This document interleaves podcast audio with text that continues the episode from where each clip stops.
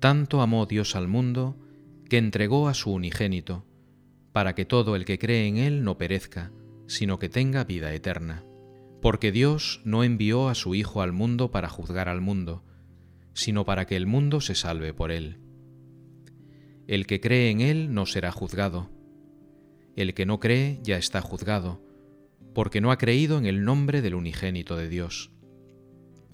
Este es el juicio que la luz vino al mundo, y los hombres prefirieron la tiniebla a la luz, porque sus obras eran malas.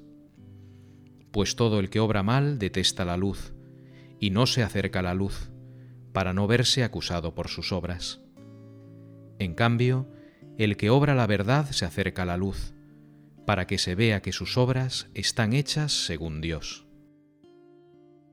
Tanto amó Dios al mundo Dios nos ha demostrado históricamente su amor. Quiere la vida eterna de todos. Por eso ha enviado a su Hijo Jesucristo. Dios ama. Ama a todos, al mundo entero. Lo propio de Dios no es condenar, sino salvar. Dios nos ha revelado su rostro de misericordia en Jesús vivo y resucitado. ¿Y nosotros? Nosotros tenemos la total y tremenda libertad de aceptar o no el amor de Dios.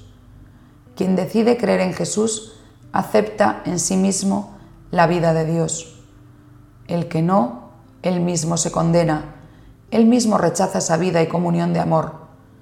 Somos en cada momento nosotros mismos los que decidimos y aceptamos estar con Dios y sentirnos amados y perdonados, o sencillamente separarnos de Él. Muchos prefieren no dejarse iluminar por la luz, porque quedan en evidencia sus obras. Es una luz que tiene consecuencias en el desarrollo de nuestra vida cotidiana. Jesús ha muerto por todos. Es la prueba del amor que Dios nos tiene a cada uno. Tú y yo somos amados profundamente por Dios. He sido salvado por Jesús cuando se entregó a la muerte de cruz y fue resucitado a la vida nueva. Puedo desconfiar de muchas personas y de mí mismo, pero la Pascua que estamos celebrando nos recuerda. Tanto me ha amado Dios que ha entregado por mí a su Hijo, para que creyendo en Él y siguiéndole, me salve y tenga la vida eterna.